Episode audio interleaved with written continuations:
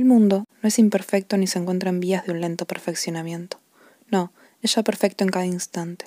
Cada pecado lleva en sí la gracia. En cada niño alienta ya el anciano.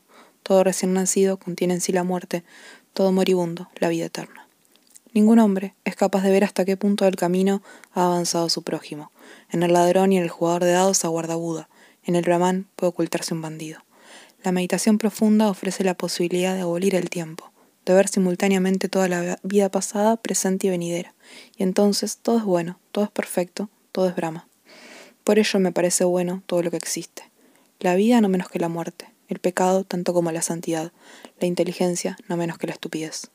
Todo de ser así, todo no pide sino mi aprobación, mi buena voluntad, mi comprensión amorosa, y en ese caso es bueno para mí, solo podrá estimularme, nunca podrá hacerme daño. Experimentado en cuerpo y alma que me hacían falta el pecado, las concupiscencias, el afán de lucro, la vanidad y la más sigmoniosa de las vanidades para aprender a vencer mi resistencia, para aprender a amar al mundo y a no compararlo más con algún mundo deseado o imaginado por mí, con algún arquetipo de perfección inventado por mi cerebro, sino dejarlo tal como es y amarlo e integrarme en él con gusto.